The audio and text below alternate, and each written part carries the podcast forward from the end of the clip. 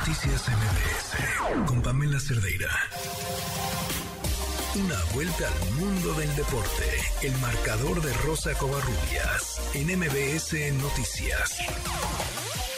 Rosy, ¿cómo estás? Pam, ¿cómo estás? Buenas noches ya. Y bueno, pues después de 17 días, por fin terminó, o más bien por fin, los jugadores de, que están en el Mundial tienen un descanso como tal. El día de hoy no hubo fútbol, obviamente hubo entrenamientos porque ya el próximo viernes arrancan los cuartos de final en Qatar. Y eh, pues sorprende un poco lo que ocurrió hoy en, el, en la práctica de Portugal. Ayer Cristiano Ronaldo no fue titular, entró al minuto 73, sustituyendo a Joao Félix. Se creó todo un escándalo porque la esposa y las hermanas de Cristiano Ronaldo pues atacaron al técnico del por qué no había sido titular, que está en óptimas condiciones. Bueno, pues el día de hoy Cristiano Ronaldo tenía que haber entrenado con los suplentes. No lo hizo así. Se fue a entrenar con el equipo que jugó como titular en el gimnasio para hacer trabajo, como le dicen, regenerativo después de, de tantos minutos que estuvieron en el terreno de juego. Y bueno, pues finalmente sigue esta pugna, sigue, sigue esta, pues no podemos decir que, conflicto con el técnico Fernando Santos y Cristiano Ronaldo, porque bueno, pues también eh, hay que entender un poco el tema de que es una figura, pero si hay un entrenador que se ha amarrado ante la figura de Cristiano Ronaldo es precisamente el entrenador de Portugal, Fernando Santos. Y hablando de, eh, bueno, esta primera fase que ya acaba de concluir y los octavos de final, Jan Infantino, el presidente de la FIFA, habló al respecto de cómo ha visto estos primeros partidos en el Mundial de Qatar y sobre todo el tema de los 60. I've seen all matches indeed, and uh, put very simply and, and very clearly, this has been the best group stage of He visto todos los partidos, de hecho y dicho de manera muy simple y clara, esta ha sido la mejor fase de grupos de una Copa del Mundo. Así que es muy prometedora para el resto del Mundial, pero los partidos han sido de gran calidad, en hermosos estadios, eso ya lo sabíamos. Sin embargo, también el público que estaba allí es increíble. Más de 51 mil espectadores en promedio por estadio, cifras récord en la televisión. Ya teníamos más de 2 millones de espectadores, lo cual es realmente increíble. Eh, siguiendo con el tema del Mundial el día de hoy, y no es tanto deportivo, sino en la conferencia de prensa de Vinicius Junior de Brasil, se apareció un gato, estaba ahí en la mesa, Ah, caray. sí, literal, literal, en el video ves al gatito ahí sobre la mesa, hay que recordar, los países árabes, bueno, seguramente tú viste muchos gatos ahí en Qatar, No. ¿no? Bueno, dicen que hay muchos gatos ahí en Qatar y que había un gato sobre la mesa de la conferencia de prensa. Hmm. El jefe de prensa de la selección brasileña ha sido muy criticado porque agarra al gato del lomo y lo baja. Pues sí, podemos decir que lo avienta, ¿no? Pero es una de las cosas curiosas que ha pasado en este mundial.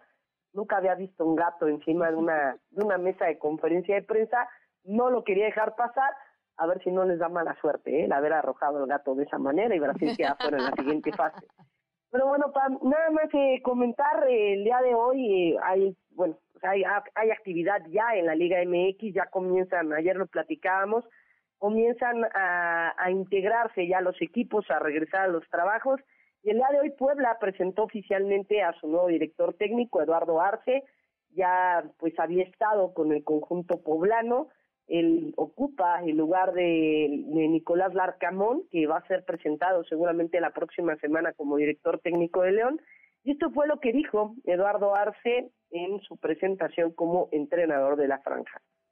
Como director técnico, lo único que, que yo puedo prometer es, es continuidad al trabajo, es, un, es continuidad a, a esa identidad que nos ha, ha venido rindiendo frutos desde hace, desde hace años, eh, una continuidad de plantel, la explotación, la exposición, la producción de jugadores de la cantera, que también hemos venido eh, apostando, construyendo y, y- y- y teniendo muy buenos resultados en esa parte.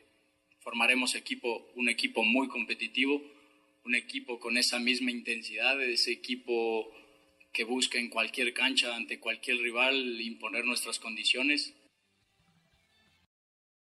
de béisbol de grandes ligas, el día de hoy, bueno, pues una noticia con la que prácticamente amanecemos, es que Aaron Judge va a permanecer con los Yankees de Nueva York, esto tras llegar a un acuerdo por nueve años y 360 millones de dólares, según fuentes en Estados Unidos, según ESPN en Estados Unidos, esta cifra sería pues 40 millones de dólares anuales asegurados para el famoso juez de acuerdo con una persona cercana a este a este acuerdo sería la mayor eh, cantidad de pues, pago en la historia con un agente libre, así que Aaron Josh podría permanecer con los Yankees de Nueva York o permanecerá con los Yankees de Nueva York por nueve años más.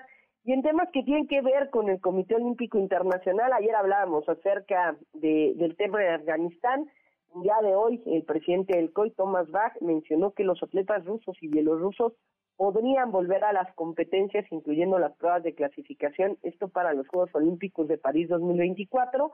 El presidente del Comité Olímpico Internacional criticó algunas medidas que incluso han vetado a los atletas de Rusia y de Bielorrusia para competir en diversas pruebas. Técnicamente también hay que decirlo, hablando de la Fórmula 1, ¿no? Lo que hicieron con el piloto ruso Cabe recordar que dichas naciones se enfrentan sanciones políticas internacionales tras la invasión militar a Ucrania que comenzó a finales de febrero de este año. Y mencionarlo, Pam, hay atletas eh, que pertenecen a la Federación Internacional de Atletismo que son rusos, que están sancionados pues por el tema de dopaje sistemático. Y también, bueno, pues hace unos días salió salió salió a la luz el tema de que cada vez eh, entre 2012 y 2021 han salido más atletas rusos que han dado positivo a dopaje, así que sigue, seguirá el tema del dopaje, pero el veto por el tema de la invasión a Ucrania parece que el Comité Olímpico Internacional lo quiere frenar.